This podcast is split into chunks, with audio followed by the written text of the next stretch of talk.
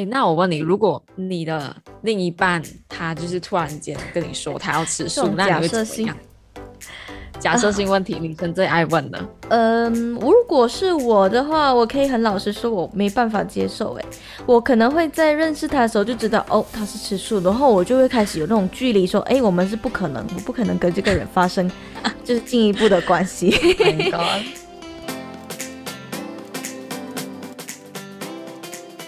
我跟你讲，我直接去看房。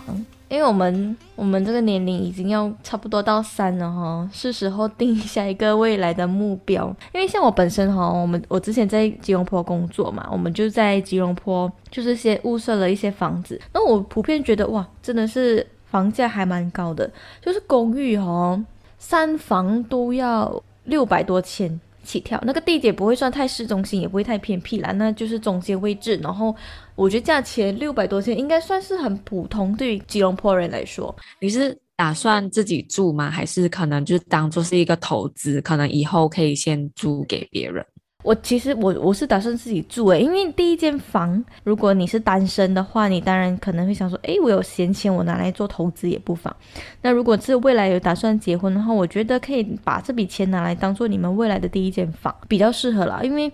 存钱很难，然后如果你又不确定你这个投资的方向稳不稳赚，然后你就拿去做投资的话，就有点大胆了。所以你已经决定要在哪一个城市 set 到了吗？还没，所以我们现在在比较，因为我本身是金山人嘛，我觉得同样价钱跟 condo 的那种一千 square feet 的比较的话，我觉得当然会选择 London house 啦。London house 有地嘛，你会想说，哎，有一个自己的。啊，car porch 可以停车，可以看到马路，不会像公寓的感觉啦。我我个人是比较喜欢 landed house 的人呐、啊。真的，我也是。对哦，所以我想说，用一样的钱，如果可以买到自己理想的房子，会更好。而且你们的工作都还好，对不对？不太会限那个就是地区的限制。嗯，目前来说，我们因为刚好都在居家办公，而且工作性质其实不需要面对面。其实我觉得地点不太重要。我们我们一开始在开始看房的时候，其实还不太懂，哎，怎么是 HOC rebate？然后是呃，跟银行要贷款要怎么样贷款，然后准备什么资料，其实都不懂。是等到直接看房，跟那个中介去聊，才知道要准备什么。是一个。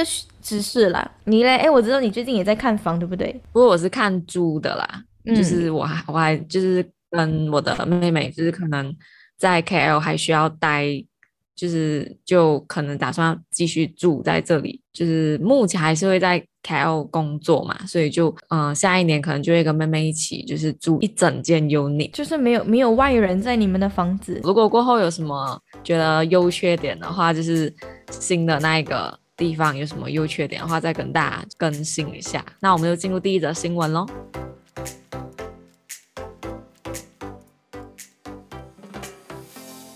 我们我们刚刚一直在讲看房看房，然后都跟诶可能居住环境有关嘛。那么第一则新闻其实就跟也是跟居住环境、城市有关系的新闻，对吧？哎，你接的很好哎。居住环境，然后还有就是我们上一集也是有说，就是嗯过后应该就是旅游业会会恢复啊，大家又可以出国旅游。那就在后疫情这个时代，现在刚刚就是恢复正常的这段期间，哪一些国家、哪一些城市是比较安全的？那就是我在 BBC 上面呢就看到这一篇文章，它就是有列了全球目前最安全的五个城市。所以，如果你目前呢是有打算，就是可能年底、可能跨年、圣诞节，或者是明年可能三月之前，就是这段期间想要出国的话，可能可以考虑这五个地方，就这五个城市，因为可能现阶段要出国还是会有一点点风险啦，所以可能还是要考虑一下，就是你去的那个地方呢安不安全？嗯，那我们来从第五名开始吗？好。哎，说一下这这个呃标准，他们的评分标准是以什么样的方面去评分？它其实是根据，比如说基础设施啦、数字生活、个人安全、环境因素，还有呃健康因素，以及最近的这个新冠大流行的应对措施跟新冠死亡率，以这些标准，呃，当然它还有非常多的指标来，一共七十六个指标吧，然后去去做呃去做评分，然后看看哎。有哪几个国家，然后是在前五名的，对吧？第五名，哎，第五名是第五名是我们就我觉得马来西亚人应该很多人也想要就是去，去旅游的地方的，对，就是东京，日本。哎、嗯，东京其实真的很安干净。最近 Instagram 上面不是有就是分享你在日本的，分享你在日本旅行的照片这样的一个 IG Story 吗？哦，就最近很少上 IG，我，我觉得你真的是还蛮怎么说，脱脱离了大家的，没有跟到大家的最新的趋势。哦，其实我我对啊，我也是有去过日本东京，我觉得东京的感觉它是一个很舒适的环境。哦、然后可能我不知道是不是因为季节的关系，那时候我是冬天去的，我觉得整个街道，整个街道看起来非常的干净。然后是因为冬天没有人出门吗？我也不知道啦。反正我就觉得他们很过得很健康。然后而且我在马路上，其实早上一大早可以看到有人骑脚踏车去上班的那种呃风气，在马来西亚是很少见的，是还蛮整个对环境的。呃，照顾跟环境的爱护方面，其实都是有在认真去去营造出来的一个一个城市咯。嗯，然后其实像你刚刚前面有提到，就是它的那一个标准嘛。那我觉得其实东京会上榜了，比较大的部分是它的治安的部分，就是它原本不论疫不论有没有疫情，这个城市这个国家，它本来就是一个非常适合人们居住的吧。可能虽然东京感觉压力在那里生活工作压力也蛮大，嗯，但是它综合起来呢，它还算是一个就是蛮适合生活的地方，所以它的整个人口的那个平均年龄其实是非常高了，好像现在已经平均年龄是八十五岁这样，嗯、还是八十五岁以上？我对我有看过有人过百的，其实都有。蛮蛮蛮常见的，但是他们平均年龄应该还是在八十五到九十这样。对，都很高了。你在马来西亚应该七十吧，应该没有到九，很少到九十的。对，所以我觉得就是东京它会上榜，因为它其实疫苗现在是已经有六十八线，但是它其实是比较晚才开始打的，因为这跟日本的那个民族性有关，就是他们其实比较不敢去尝试，因为像疫苗是很新的东西嘛，所以像。之前即使他们要办东京奥运，但是他们就是很晚才开始打疫苗，是因为日本人他们的天性就是他们比较不敢去尝试之前没有尝试过的事情，嗯、所以他们就会先观望，就是其他国家大家打的怎么样。嗯，所以我觉得他会上榜，就是基本上是他原本这个国家的人民素质也高，所以他们自然也好，然后他的基础建设、他的交通什么的都很方便。对，他们的他们的那个列车，他们的那个我们叫什么捷运啊，其实都都其实蛮方便，而且它的那个呃那个路线其实还蛮广，然后涉及的范围也很大。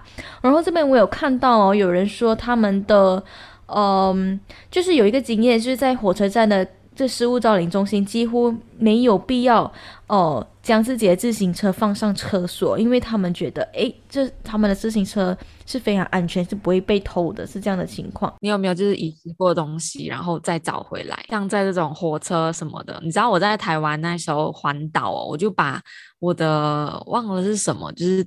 东西好像是手机还是什么的，就遗留在台铁上，嗯、就火车，嗯，过后还是有找回来。然后前几天我还我做 Grab，然后我就把我的那个就是公寓的卡呀，Touch 'n Go 卡、嗯、KTM 卡就放在一起嘛，放在一个卡夹。然后那个卡夹呢，我就遗失在 Grab 上面，可是我也是才找到了。哦，你都有找到啊？对，我有找到。然后我的 housemate 呢，因为都是外国人。就是两个越南人，嗯，然后一个印尼人，然后他们都说在马来西亚非常的安全，就是治安非常的好。然后他们说跟他们国家比起来，就是我们这里好很多。然后我就跟他们说，你知道，就是我们马来西亚人都觉得这个国家很危险。对，以前以前我们都觉得危险。以前呢，啊，那时候我们在念台湾念大学的时候，我会觉得说，哎。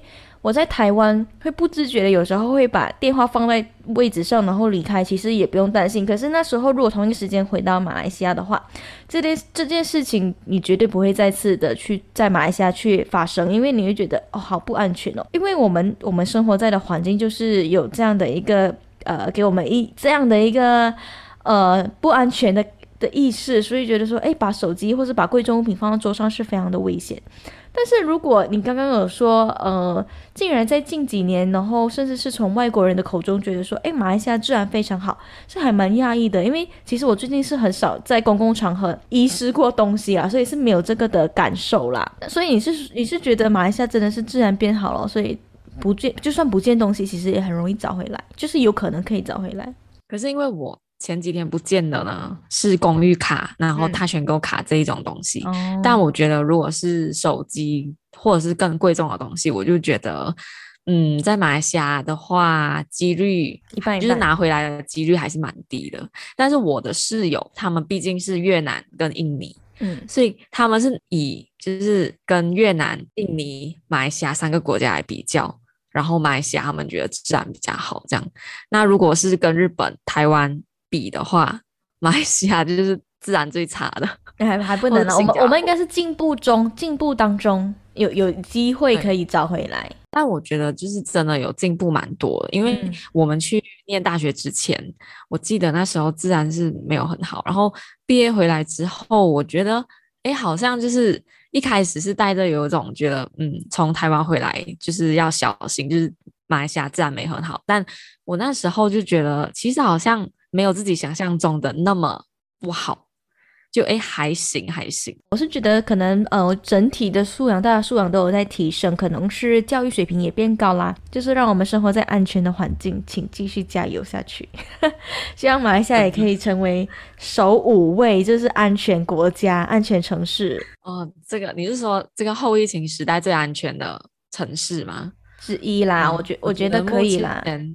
哎，我觉得可以呀、啊！你看马来西亚其实成人疫苗接种率都有达百分之九十了耶，其实都蛮高了吧？以以这一点来看呢、啊，以接种率的部分，但是因为可能大多数的国家他们的疫苗没有像我们这么分散，嗯，然后如果有什么问题，他们比较容易控。好吧，来我们看看第四名，接下去第四名其实也是蛮靠近我们的，就是 Australia 的悉尼，嗯、澳洲的悉尼，那这个。悉尼，我看到就是还蛮意外，就是哦，它也是就是新冠的死亡率算蛮低的国家之一，嗯、那就跟第三名就是更靠近我们新加坡一样，它它的那个百分比应该是整个有中的人口，然后再去看死亡率，那新加坡好像是最低，就是它的中的人蛮多，但是真正有死亡的是很少，嗯，那像新加坡跟澳洲都是就是属于死亡率很低的。嗯，前几个国家，我觉得原因之一是因为澳大利亚是刚好是因为是新冠大流行期间最早完成闭关边界的国家之一，就他们就很早以前就已经封闭了国家边界，就是不让国外的呃旅客动作够快，因为像川普就是 啊，到 美国就是非常的慢，所以嗯。嗯，对啊，后后来就比较严重哈，嗯，我我觉得我觉得悉尼在这个部分是蛮有效率的去控制啦。你有去过对吗？我去过 Perth，我去过博斯，没有去过悉尼。但是 Perth 其实对我来说也是还蛮舒适的一个环境。我印象比较深刻，那时诶，我是三月份春天去的。嗯，那时候的话，我觉得啦，整我整体上来，我觉得他们的晚上夜生活是很少，他们的夜生活很少，然后。一到晚上，可能是季节关系，然后就很早天暗，然后大家都回到各自的家里，然后路上的灯其实也不是非常的多，然后其实你会觉得，哎，有点昏暗昏暗的，所以，嗯，会 会让人觉得，哎，想要早点回家休息睡觉的感觉。就算是晚上八九点，就觉得，哎，路上已经完全没有车在走了，会觉得说，哎，它是一个非常安静，然后感觉像是一个很安全的一个环境啦。真的，我觉得应该只有亚洲国家，就是晚上大家还要在那边工作什么，因为好像很多欧美那里就是他们晚上就是没有那一种 shopping mall 啊，然后可能餐馆也是开到一定的时间就没有了，所以可能他们的。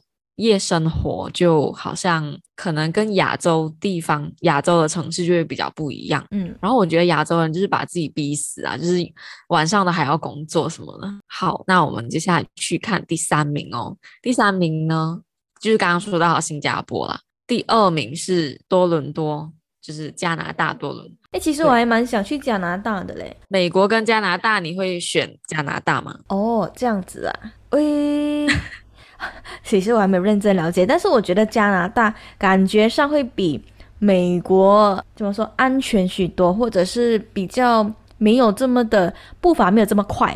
哦，我比较比较 prefer 加拿大这种比较，我觉感觉上比较慢生活的城市。因为可能我有 follow 一个 YouTuber，他是在加拿大的温哥华生活的台湾夫妇，然后我觉得诶，加拿呃 Shelly 不是 Kelly 是美国啊，Kelly 是美国。这两个我其实我这两个的话，我比较有看 Shelly。嗯，但是我也就现在没有看了，之前有看过，像 Kelly 就是她超红的，我身边很多朋友都有看，但是我就是看不下去。讲回加拿大，我觉得我印象中的加拿大就是一个，嗯，可能自然风景又多啦，然后嗯，人民的可能比较亲切一点，我觉得啦，跟美国人相比，我觉得加拿大人感觉是比较亲切一点，然后想去加拿大旅游。你呢？我觉得是因为我看太多就是美剧之类的。像以前《Sex and the City》，然后《Gossip Girl》，就对，所以对美国会比较有一种，就是可能因为我就是一个电视儿童啊，应该说就很喜欢看电影、看戏嘛，所以就会觉得如果可以亲眼去到那一些可能在电影里面看到的地方，就会有一种哇，就会不知道怎么讲哎，就是那种小小影迷的心愿。你就憧憬去那个场景里面去生活就对了啦。对，像我也是 Harry Potter 迷，嗯，而且我是真的是书本有从，就是每一本书，就 Harry Potter 不是有，就是他后来还有，就是他总共其实有八集吧，那我全部都有看，然后我是每一本可以重看，应该有至少都重看至少三四次，然后就是也很想要去，就是他们的那个 Harry Potter 他的那个。拍摄的景点就是有城堡啊什么的。哎、嗯欸，我对美剧的印象就是 Friends 而已，我觉得，哦、因为我、欸、我看了两两次 Friends 都看完了。那我们蛮平均的，就是你看的我没有看，我看了你没有看，嗯、真的。因为我觉得 Friends 应该很多人都有看。对，它就是一个短剧，然后是一个小品，你就觉得笑一笑。那 Friends 它是纽约吗？它的地点？什么 Central Park？Central Park 是纽约，嗯嗯，中央公园嘛，嗯，对啊，我觉得很多都是纽约，不然就是，嗯，不然就是加州吧，嗯、但是大多数还是纽约。像我刚说的，就是 Sex and the City 跟 Gossip Girl 也是纽约，而且它就是真的是很明确的会拍出地标啊，然后就让你会繁华，就是会喜欢上这个城市。对对对，我觉得，嗯，就是这一些影视，就好像可能很多人会想要去韩国。也是因为可能 K-pop 或者是韩剧，是啦，就像我们以前中学时期看太多台湾偶像剧，想去台湾留学的感觉是一样的。对，以前就是看我猜啊，然后看偶像剧那一些哦，喜劫少年什么的，影响很大。我觉得偶像剧。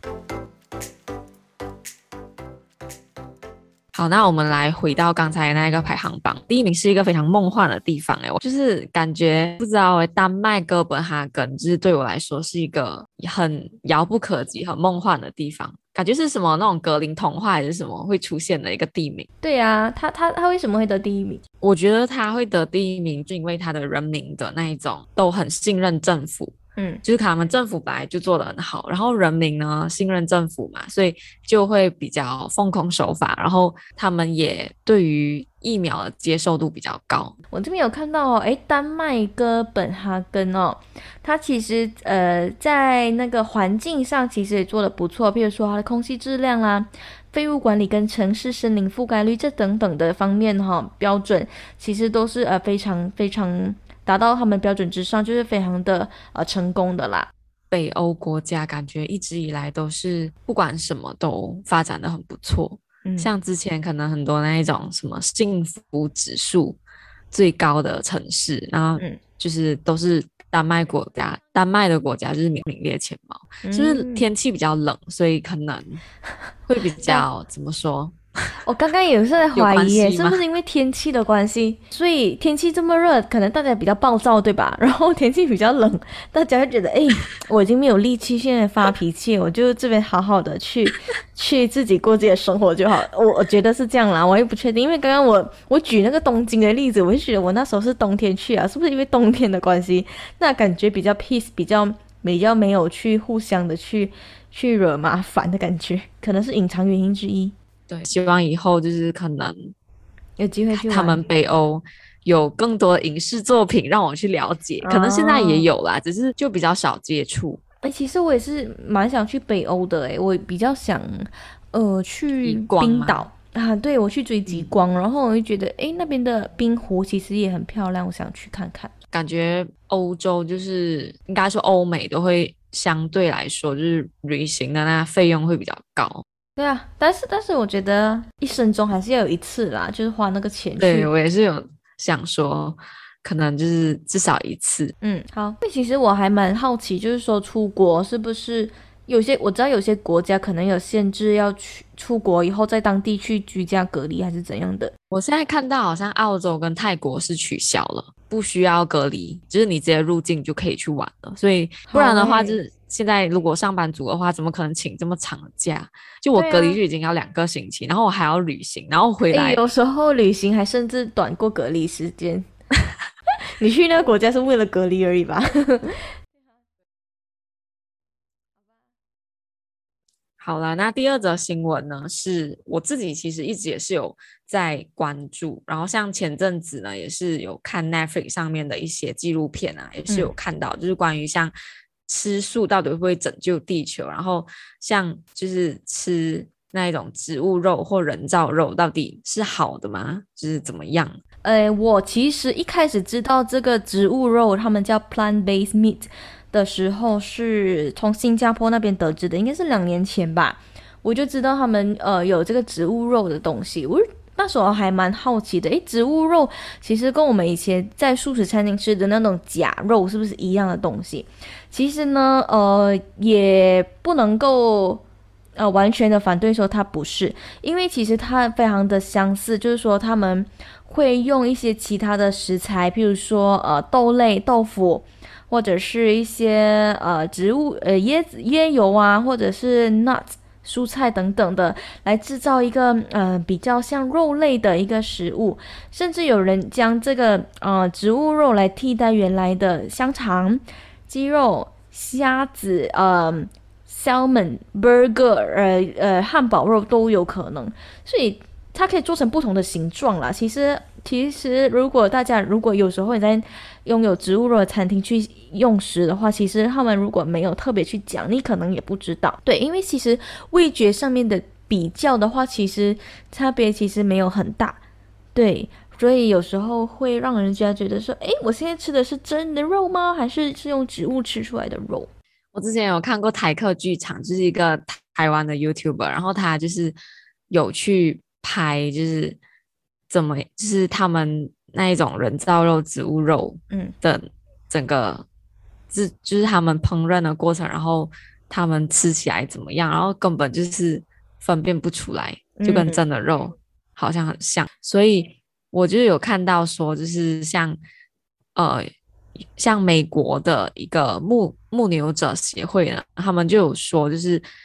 人造肉跟植物肉，它的包装上面呢，不可以写肉，因为这样子会混淆。因为可能其实如果那个买的人呢、啊，他没有认真看，嗯、然后他就买了回家吃，然后他也没发现到那个真不是真的，那、那个不是。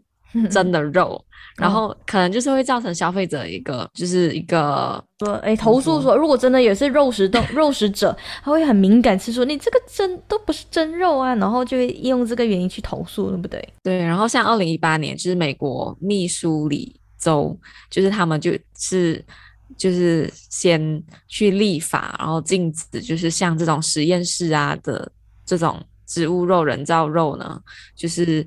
他们的那一个包装上面是不可以直接使用“肉”这个字眼的。嗯，那你个人觉得呢？就是你觉得，就是植物肉、人造肉也算是肉吗？名字的话呢？你知道其实泡菜已经改名了吗？它已经正名了，叫什么名？新奇。哈，它不是菜吗？你知道为什么？它。就是这个是前阵子我就有看到了，嗯、就应该前两三个月吧。就是泡菜它其实变成叫做新奇，辛就是辛苦的辛，然后奇奇怪的奇。对，辛拉面。那为什么会要改名？其实好像是因为泡菜这个名词，就是之前中国好像一直说这个好像跟他们有关系还是什么的。然后后来就是韩国那里就觉得说，那既然会混淆，就是我们就是改名，嗯、那这样子的话就，就这个东西确实是来自韩国，然后我们就是把它改名，就不会再变成说，就是可能中国会说，哎，泡菜其实呃是源自。中国这样子，可是我觉得这个改名已经两三个月了，好像没有人知道，就是大家就对，而且新奇这字好难念哦，我都不知道是什么。泡菜比较比较比较那个亲民一点吧，而且知道那个菜呀、啊，就真的是菜呀、啊，不是乱说的。但是它的英文名还叫 kimchi 吧？对，它只是中文，因为中文就是跟刚刚就是说中国有关系啊。嗯，对。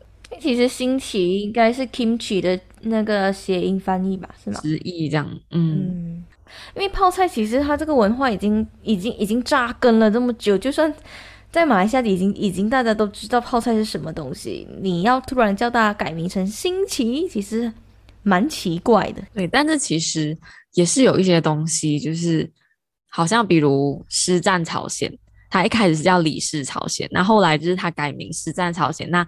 其实我们都还是接受啊，嗯，所以我觉得有些改名好像就真的会成功，有那个意义的话，大家就可以接受去改名啦，对吧？我那里才买一一包新的泡菜，然后我不知道包装是不是有改变，可能要注意看一下以后的包装部分。对，我也是有想这个问题耶，嗯，如果包装都一都已经一律都变了的话，可能我们就是潜移默化，就是慢慢也会熟悉。嗯，对对对。好，我们跳回植物，呃，植物肉、人造肉，是不是要叫肉呢？用这个名词，用这个字眼，我觉得可能就是要很详细的去说，它是用就是植物，嗯，去做的这样子，我觉得就 OK 了。可能叫肉，我是觉得可以接受。对，我觉得他如果他用全名植物肉或者英文 plant-based meat 的话，那他应该不会觉得它是真的是肉吧？还可以接受吧？你本身喜欢吃吗？就是可能就是以前就嗯，可能在素食餐厅吃到的那一种，你会喜欢吗？其实我蛮抗拒的，有时候我其实我不敢吃，因为我记得我以前在大学附近，我其实还蛮喜欢吃那一家素食便当。但是如果他将有一个类似像鱼呃形状的一个那个也叫植物肉吧，其实我不敢吃它，我不能确保它用的食材是什么，我会觉得怪怪的，吃起来口感也不是很好吃。对啊，我觉得其实有时候也没有必要啦，就是呃可能为了素食者的需要，然后去做一个假肉。我觉得有时候可能甚至素食者其实都没有特别想要吃像肉一样形状的一个食物吧。像我的二叔就是他是吃素的，然后呢。我就以前每次可能就是会去他的家还是什么，就会吃到那一种植物肉、人造肉，然后我都觉得很好吃、欸。你觉得？而且呢，我们每年新年呢，我们初一就是要吃素、吃、嗯、吃斋，嗯，然后我们就会去二叔的家吃，因为他本来就是吃素，他就直接煮煮给我们吃嘛，嗯、午餐、晚餐，嗯，然后他就是可能新年就会要可能吃的丰盛一点，看起来啊。所以他就会有很多这种人造肉，可能鱼肉、鸡肉，可是当然就是就是植物肉啦。对，你是觉得很好吃哦？它不会绵密，可是就是吃面粉，怪怪。对啊，就是面粉绵绵的，还是什么？呃，对。可是我觉得你现在你说这一个，就是更后来就是发展出来这一种，就是它真的是吃不出差别的。就像我刚说那个台客剧场，他们就是去。去实验的，嗯，那一种很像汉堡肉啊，是真的吃不出来。这种的话，就是跟我刚刚前面提到我吃那一种素食餐厅，我们刚刚前面提到，就还是会有一些区别啦。嗯、对，他们其实也可能也有在做一些调查，说，诶，口感上面有没有需要进步的地方，所以演变成现在比较好吃的植物肉。可能真的就是你会觉得，诶，好像跟真的肉就一样。一样好吃。嗯。我有看到有些报道是说，吃植物肉其实有有办法可以拯救地球诶，因为他们是说，呃，就是应对原本的畜牧业造成的就是高温室气体的排放。我我觉得有两种说法，之前就是我温室效应有很大部分是因为牛只呢，他们排放他们那个他们放屁，然后气体那个很高的话，其实会也是造成温室效应的其中一个主因嘛。嗯、所以可能就是吃素的话，就是可能会减少温室效应，可能就会让气候变迁不会那么快啊，就会可以拯救地球。但是其实也有一派说法是，就他们有去研究说，像去制造这种人造肉呢。加工食品都好，嗯，他们在制作的过程当中，其实工厂啊，然后他们使用那些化学东西，就是其实也是会对这个环境造成一些可能。他们使用化学的东西，或者是他们可能工厂去大量制造这些，哦、他们排出的废气、废水，其实也是同样会造成温室效应的，只是换一种方式。所以其实吃的那一种。加工食品就是植物肉、人造肉，好像也并没有真的能够拯救到地球，就是有这样子的说法。嗯，所以像我之前就是也是有看到一篇文章，就是说其实你吃素并不会真的拯救地球。嗯，但是还是有非常多人就是决定吃素，一方面可能为了健康，一方面他们还是相信说他们吃素的话可以减少就是温室效应啊，就是气候就是全球变暖这一些问题。嗯，我觉得，我觉得可以均衡的去摄取不同的营养成分，因为其实，呃，人造肉也不能说完全的健康，因为像是人造肉呢，其实它也里头也是少了一些我们需要的一些呃营养，比如说维他命 B 十二，对，这个是。呃，比较少的是只有可能是在呃真正的肉类里面才会出现的。那么当然，植物肉它当然还有其他还蛮充分的营养成分是呃原本的肉是比较欠缺的啦。但是我觉得有时候我们还是可以呃均衡的去摄取不同的呃食材，也可以偶尔吃一下人造肉，有些吃一下啊肉类，然后去平衡我们的呃营养。对了，我我我觉得也不能完全说好或不好啦，其实各有各的优点。对，就像之前就是在 Netflix 上面，就是前阵子吧，应该最近就是有一部纪录片叫《Seaspiracy》，它就是拍在大海里面，然后垃圾的部分。那我们之前呢，应该就是比较常会看到媒体写，或者是报章上面就是说吸管的部分。就不要用吸管拯救海龟、拯救地球嘛。但是其实这个纪录片就是说，其实吸管才占整个海洋的那个垃圾很少的部分，主要呢是他们捕鱼的时候那一些网、捕鱼的网啊之类的。对对对，嗯、那它有一点是好像要带风向，就是叫大家不要吃海鲜。但我觉得就是怎么可能？嗯、就是我会觉得这个就有点像那个。不要吃牛肉，不要吃肉，拯救地球这样。嗯、那我觉得，那现在连海鲜不能吃，然后就不要不要吃牛肉啊，不要吃肉的话，那最后我们还可以吃什么？就是觉得有一点超过了。这些纪录片我觉得可以看，然后你可以有一个哦，原来是这样，可能比较极端哈。这纪录片我觉得，嗯，像你说，就是要可以摄取一点，嗯，就是不要说。就是完全不吃啊，就是还是可以这样。对啊，因为像刚刚我们有说到，就是说即使是人造肉，其实也会对环境有一定的伤害。其实我们也不能非常极端的说，哎，偏向人造肉，完全的断绝吃真肉这件事情。我觉得偶尔还是可以去，呃，去拉一个平衡点，然后看看啦，未来有没有营养师去研发一个又能够照顾更好照顾环境，然后又能够。呃，满足大家食欲的部分的呃一一个一个一个食材吧，我相信应该会有啦。毕竟大家需求这么高，对吧？然后又非常渴望可以拯救这个环境。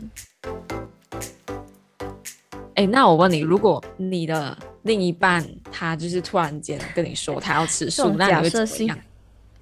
假设性问题，女生最爱问的。OK，你刚刚问我的问题，哎，其实我有想过，哎，因为。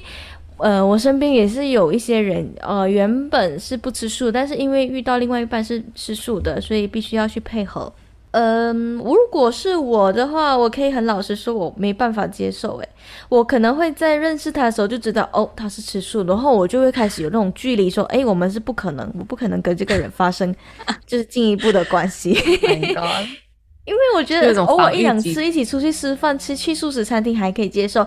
如果你是要长期的去。生活就很难，真的，我觉得我也是，但是我身边就是真的有那一种，像以前前公司，就是可能男生他就是他没有到真的吃斋，可是他就基本上不吃肉嘛。嗯、那女生的话就是没有办法，可能跟他一起去去吃烤肉啊，然后去吃火锅不可以刷肉片。我就觉得、嗯、哇，就嗯还蛮伟大的，就是为了爱情可以这样。如果如果那个对那个女生她是一个没有对食物没有太大欲望，她当然我觉得她可以接受了，就觉得说哎，其实换一个吃食呃饮食方式。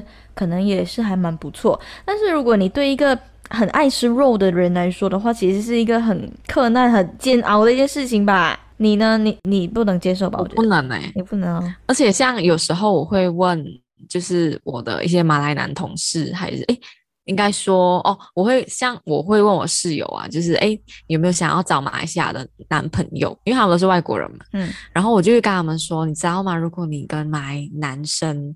就是在一起，然后过后要结婚的话，可能就不可以吃猪肉喽。嗯、然后他们就说：“哦，no，no pork no life。”就是尤其越南人，就是他们就是也是有猪肉，哦、也是有牛肉啦。对。然后我也问过我的马来男同事，嗯、我就说，因为他是比较 modern 的那种马来人。然后我就说，哎，你那么爱日，就是因为他 IG 就是很很常，就是 po 他之前去日本的东西嘛。我就想说，那你之前去日本的时候，就是因为在日本要找到可能没有猪肉的，可能有些有点难度。然后他就说，哎，他就有，他有破戒。哎，其实我我知道，呃，其实真的啦，有一些比较新潮新一派的，就是马来友族朋友，他们其实都还不抗拒吃肉。我想到我。真的要说是，我有问那个马来男同事，我就说，如果现在你交了一个华人的女朋友，那他很想吃猪肉，那 OK 吗？就是他如果以后跟你结婚，就是他很想要吃猪肉，你可以让他吃吗？嗯、还是你就觉得不行？你就是已经进入我们这个伊斯兰教，你就不能吃猪肉了？然后他就说他他 OK，可是他不知道他的父母 O 不 OK。哦，就直接把球丢给父母。真的真的，父母那一关是比较难去配合哦。但没有关系啦，我觉得他们夫妻就分开住啦，就不要跟父母住在一起，偷偷吃肉也不知道。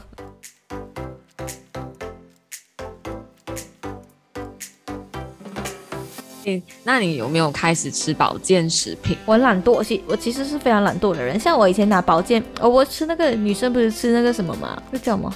钙。不，女生吃钙不是哦？你说月经那个吗？对，那个叫什么？什么白凤丸？白凤丸对，哎，我白凤丸买了快一年多，都还没有吃完呢。我觉得白凤丸是一个非常难入口。你送我？真的吗？真哦，我一瓶哦，它非常多小颗的东西，我可以分两三天吃，因为我一吃过真的吃不完，我觉得好小，然后容易卡在牙齿边边啊，牙肉，然后然后很苦啊。然后有时候你会需要喝很多水才能吞，有有味道。有时候你会需要喝很多的水，然后才能吞得下。然后你喝饱了那两三杯，都已经再吃不下，所以我就只能把那个剩下的三分之二，然后留到下一次再吃，完全一次过吃不完诶。对我来说是还蛮难的一个挑战。可是如果你没有吃的话，你会怎么样嘛？就是会月经会痛啊，还是什么？嗯，其实没有到很痛，但是我觉得第一天还是会有那种不适的感觉，会觉得哦，好像没有力气，但是不会到痛。我是蛮，我觉得我是蛮幸运的，就是可能有那个症状的时间，其实都是在第一天而已，而且就是休息一下就可以很快好了，所以是没有需要吃止痛药或者是请没有没有吃过这种。没有哎、欸，我每个月都吃止痛药的、欸，哎啊，是因为你 是有时候一个月还吃两颗，我通常会。尽量限制一个月吃一颗，也就是一开始就是第一天的时候啦。但是有时候可能到了第，就是到了可能药效退了，或者是到了第二天，嗯、我觉得还是不行，我还是会吃，就可能吃两颗。是有喝冷水的关系吗？没有，我我其实还好，我觉得可能体质吧。所以像白凤丸的话，我有吃就会比较好一点。哦，对，所以对我来说的话，吃白凤丸是有。改善啦，所以所以你是可以依靠保健的产品的啦。还好，我就除了这个就没有了。因为像我高中的两个好朋友，他们就是已经开始就是有买一些银杏啊，哦、然后买一些什么银杏，不是老人家在吃的吗？没有诶、欸，他们就说现在其实流行年轻人吃银杏，它就是跟一般的那一种像维他命 C 一样，对，就是补脑啊，就好像那一个叫什么鱼肝油就是补脑嘛，oh. 然后像就是银杏也其实它也像维他命 C 啊，像钙片啊这一种一样。然后银杏的话，我觉得大家应该会知道银杏，就是因为大家可能会被说就是哎，你记忆力不好要吃银杏啊。前几天在 BBC 上面呢，还有看到就是做一些事情也可以让你的记忆力变好，譬如说往后走。哦，我觉得这个有一点像是让你动更多脑吧，因为我们可能习惯性往前嘛，因为往后毕竟我们眼睛是长在前面，就好像之前就是说，我们如果是右撇子，我们就可能要用左手去做一些事情，就是可能让左右脑去都有活跃到，所以我觉得这个向前走是不是也是同样的道理？向后走，对，向后走。那我这里看到呢，他是说，因为向后走就有。让让我们的心智在时间上回到过去的那种感觉，嗯、所以可能就会比较容易记起事情。哦、是在说你，你是在说在背一些东西的时候向后走会比较容易加深记忆吗？应该是说你在要回答一个东西的时候，嗯嗯嗯，可能你要去回忆起一些事情的时候，嗯、当下如果你往后走，帮助你回忆起一些事情，这样。哦，因为往后走有一点像是回到过去的一个过程。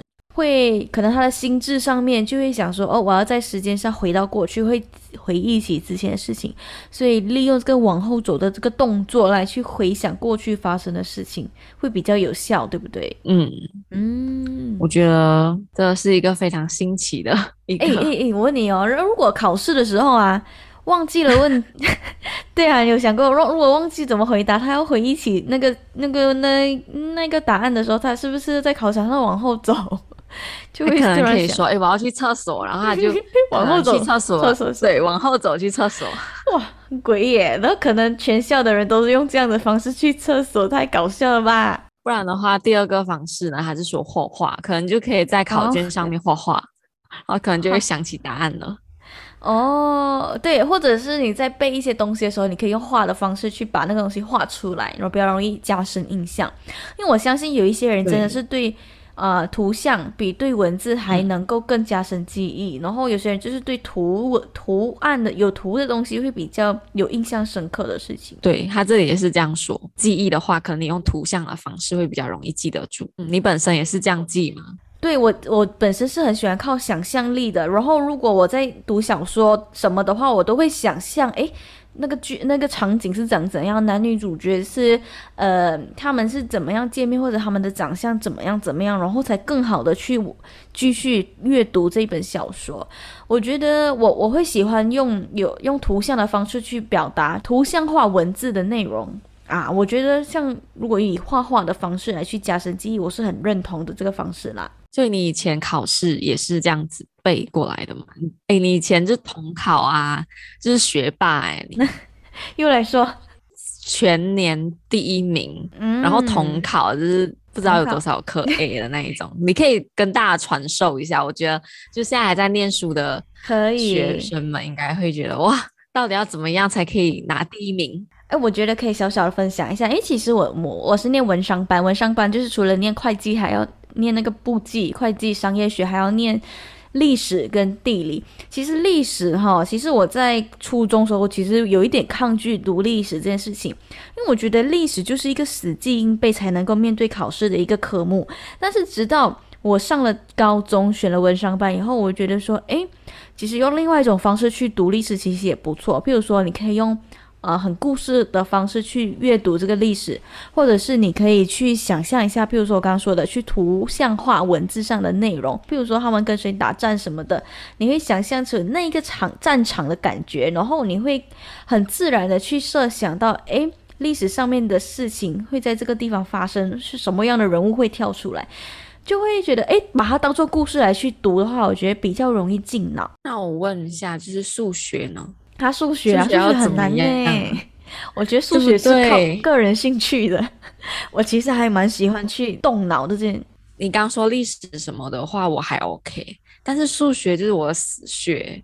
我觉得数学真的是要靠你的兴趣。诶，像我本身我很喜欢去呃问到底的一个个性，所以如果我数学题或是什么答不出来，我一定要去。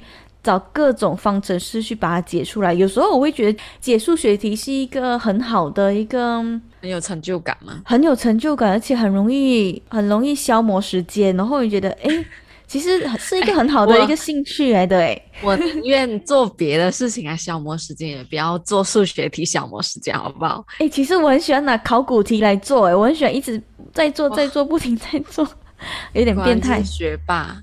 才会说这种话，哎，那你有没有想过，可能要进，就是进修，或者是就是在念什么的，就是硕士或者是进修课程就好，这样。我我有想过，但是我是想念外文系、外语系，因为我觉得外文系是一个永久跟着你的嘛。哦、如果你学好了一门外文的话，其实你会一直带着它走，然后即使你未来没有从事那领域工作，但是你如果可能刚好去那国家旅游，或者是想要呃想要跟那个国家的呃同仁去朋友去聊天的话，其实用他们当地语言其实也显得更加亲切。对，学一个语言其实也是等于学一个他们的文化、他们的世界观，嗯，所以是蛮有趣的。嗯嗯，你有没有特别想要学的呢？对，我大学时候有学过韩文跟西班牙文，我觉得这两个语文都还蛮有趣的。还蛮有趣，其实到现在我还记得一点点、一点点的西班牙文的问候语跟韩文的字，我现在看他们的字，我还是会念得出来。我觉得是一个还蛮有趣的一个语言，我觉得有机会可以进修了。但是我觉得蛮可惜，是因为可能生长在马来西亚这个环境哦，我又没有来自这个这些国家的朋友，其实很少机会会用到这个语言来去做复习。可能看韩剧或西班牙剧。其实西班牙剧我还是可以了解他们在讲什么的，哦。西班牙很少看，嗯、西班牙没有什么。西班牙像 Money Heist 啊、Lupin 都是西班牙，哦、就还 OK，至少比北欧国家有了，就至少还看得到西班牙剧，可是看不到丹麦剧这样。西班牙文其实还蛮算，还算一个蛮普遍，像法语、法语这样普遍的一个语言啦。所以我觉得它算是接，它是中文接下来最多人说的语言，对吗？哦，好像是是吗？还是好像是的，因为其实巴西、阿根廷很多也是在说西班牙文，对，拉丁美洲，因为以前他们殖民嘛，嗯嗯，所以其实是蛮多人会说西班牙文，所以学这个语言其实是蛮有用的。然后另外一个我的 tips 啊，读书的 tips 就是有时候，尤其是我在背一些单字或者是嗯历史的一些文句的话，我会。我会很喜欢在班上哦，一边拿着课本，一边走路，一边念，我觉得会比较有效进脑诶。啊，不是往后走，当然 我那时候还不知道往后走这个窍门啦，我就是随便乱走，就是绕可能绕课室一圈这样子。如果你往后走的话，那你会不会考更好啊？我觉得有可能呢，可能那时候还没有还没有开窍还不知道。但是我那时候是随便随便走，那我觉得诶是一个对我还蛮有效的一个方式，就是很容易进脑。嗯，总比我坐在位置上面那边死记硬背还来的有效率。我觉得可能也是跟我个性有关，我不喜欢一直定定坐在一个位置，我觉得好辛苦。我觉得需要坐一坐，让自己运动一下，比较有机会可以让你的大脑充满你的氧气，然后让你继续去背一些东西。像我一开始毕业的时候也在想说，如果工作就要一直坐在位置上面，感觉很可怕。嗯，刚刚说到走路嘛。第三点呢，他这里就是说要做点运动，然后就是有氧运动嘛，哈。总之是做运动，对啊，我们不要去不要去纠结哦。哎、欸，可是可是，如果他是不喜欢动的人呢，怎么办？有没有什么其他办法可以让他增强记忆？可以。第四点就是什么都不做，什么都不做，东西就会记得。对，而且他第四点是什么都不做嘛，就是我觉得有点像耍废，嗯，就是其实就是休息啦，休息是为了走更长远的路。哦、我觉得这句话，嗯，用就是真的是经典不败。然后呢，他第五点呢是打个盹，就是睡觉啊。我们这里应该很少人会说打个盹。哦，这边有一个德国研究人员有发现哈，其实在。呃，他们在做测试的时候呢，如果在记忆几组单字的时候，呃，睡了九十分钟的人，比看了一场电影的人记住更多单词。就是说，可能他在记一段，他用力过度的过后呢，哎，小睡了可能一小时半，其实更能够加深他们原本在在脑里面的单字。但是其实哈，这个打个盹的方式哈，其实不适用于每一个人啦。嗯，我觉得还是要因人而异。有些人可能觉得，诶，小睡其实其实并没有促进他们的记忆力。有时候可能啊、大家可以参考一下我们前四个刚刚有去分享的一个方式，比如说啊，向后走，或是画画，或者是做点运动，甚至是稍作休息啊，什么都不做的方式。来去取代这个小睡的方式，来去看看有没有办法增强记忆咯。对，又或者是像同龄朋友这样吃个银杏，但是我觉得银杏可能 我本身是没有吃过啦，我都我觉得也是因人而异啦，看你的吸收能力吧。那你刚才就是有说，就是你以前就是准备考试什么的嘛？那明天早上要考试的话，你是那一种会几点睡觉？哦就是因为刚刚前面他这个打个盹呐、啊，嗯，就让我想到，就是有一些人他们就是明天要考试，他们就可能要临时抱佛脚，他们就是熬夜读，哦、或者是他们可能回家先睡，欸、睡了然后再读，或者是他们读到很晚然后再睡。我来分享，但是我不确定是不是适用于每每一个人啦。但是我觉得我是一个，我不是临时抱佛脚的人，我会提前至少两个星期到一个月的时间来准备呃考试。然后呢，我不喜欢熬夜读书，累的时候就休息。但是我隔一天早上我一定会很早起，譬如说可能巴士学校巴士可能六点来，我五点或四，不要说四点半，五点啦，我放一个小时前，我就会提前醒来，然后去做复习。这个复习绝对不是把还没读完的读完哦，我一定会在事前先把所有的范围都读过了，然后当天早上醒来只是做复习的动作。我觉得一点是，嗯，我要提前准备；另外一点是我们要足够的睡眠时间。再来的话，你可以的话，就早上醒来念书，其实能够更好的加深记忆，因为早上的你脑袋比较清醒嘛，你不会，你脑子里面其实没有很多繁杂的事情困扰着你。其实你一早他把打开书本，然后去啊、呃、去背诵一些单字的话，其实更容易进脑袋。然后呃上考场的时候，其实也蛮容易去拿出来去使用的。因为其实因为你当天早上就已经复习了一遍了，其实很快的能够去回忆起哎你曾经背过的东西。我的话呢，我好像是属于先读到比较晚，然后再睡。对，因为我觉得我早上起不来。会比较安心一点，对不对？对，而且我比较难起吧，就是可能像你说要提前一两个小时，我可能会起不来，嗯、所以我干脆就是先念到比较累了，可能念到一两点我才睡。哎，你有没有试过完全不睡？没有哎，我又不能，所以我觉得我其实我觉得我的整个 体力没有很好，就很容易我很容易晕，然后我一。我一肚子饿呢，有时候也很容易晕。欸、然后像如果一少睡呢，好像就是睡眠一稍微不不够的话，我好像也是会。就我觉得我，哎、欸，你要是是因为贫血吗？可是我有去就是医院检查过，是没有到那一种很严重的，就一点点，它不至于到是什么地中海贫血什么的。嗯。所以可能是耳水不平衡还是什么吧，嗯，嗯，所以我有在想说，如果以后呢，就是要去什么爬山什么的，要稍微再注意一下，就觉得自己对，尤其是高山容易缺氧的地方要注意一点。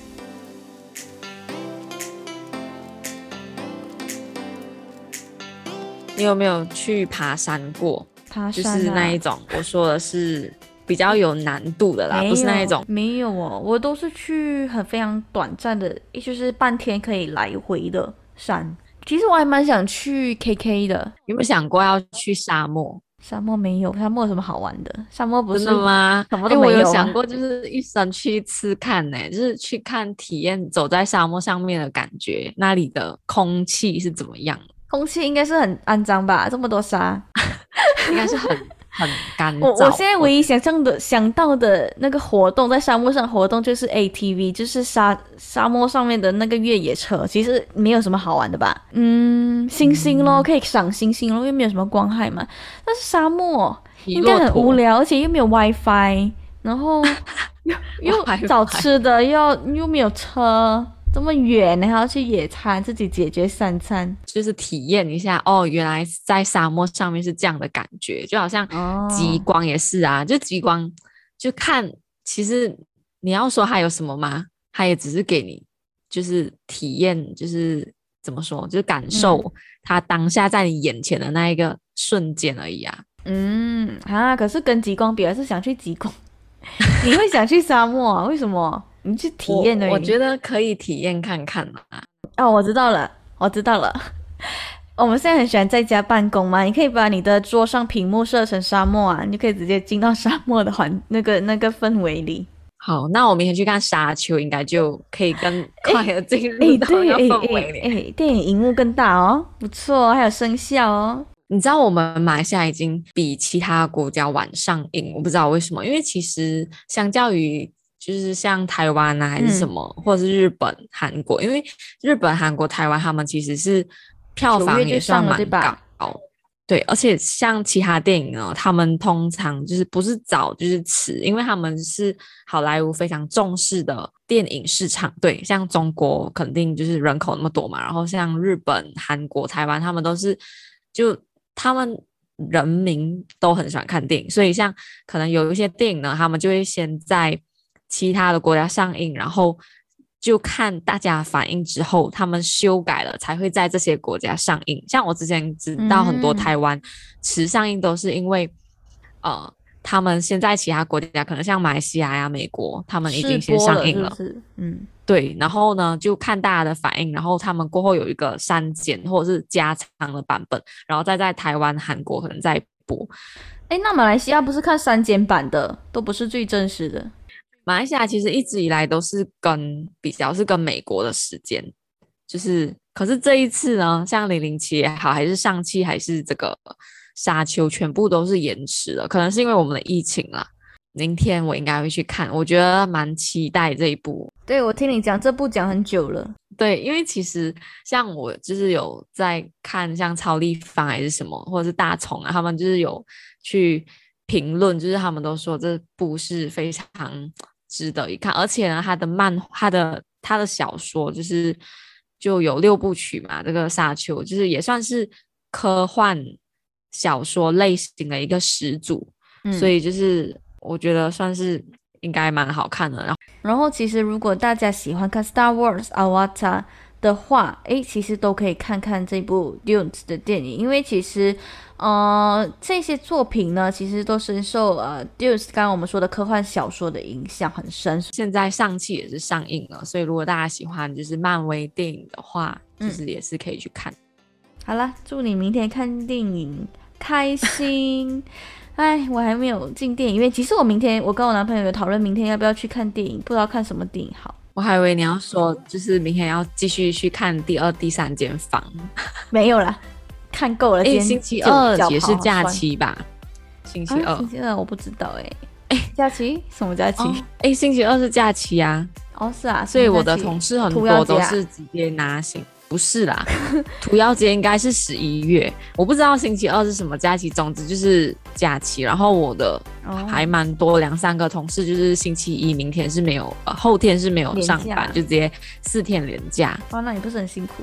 没有，我就做我的，还是要 cover 一下，但是就还好。哦，嗯，好吧，我不知道明哦，明天哎，明天我想要去那个古来树屋，你知道吗？呃，它不是有一个树屋的 cafe 啊？你不知道？它靠近普莱山，它靠近普莱山有一个叫呃 Rainforest Tree House，然后原本里面是单单是只做民宿而已，但近期就是有开 cafe 餐厅，让大家去那边呃休息一下，然后去看去体验在大自然环境下用餐的感觉。你知道这让我想到以前。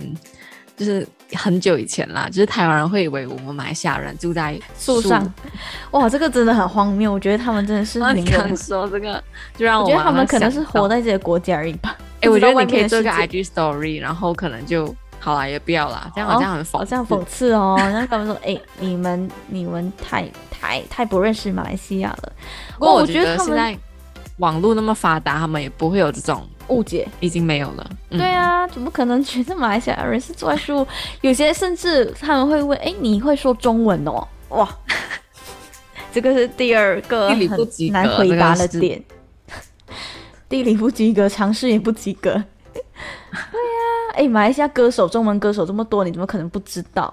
对吧？可是很多他们就是他们可能会以为梁静茹是台湾人哦，他们不知道是马来西亚人呢、啊。戴佩妮啦，嗯、还有谁？张志成，呃，张张志成、光良、品冠、陈势安、豪格、啊，现在的话，就是他们其实台湾人蛮喜欢黄明志的，不是很红，但是很喜欢呢、啊。你觉得很喜欢呢、啊？对啊，他们就是可能很多会通过黄看黄明志的 YouTube 来聊来认识马来西亚，我就觉得哇哦。好了好了，我们讲了这么多废话，我们这一集好像聊得特别多，那这集我们就在这边拜拜结束，拜拜拜拜。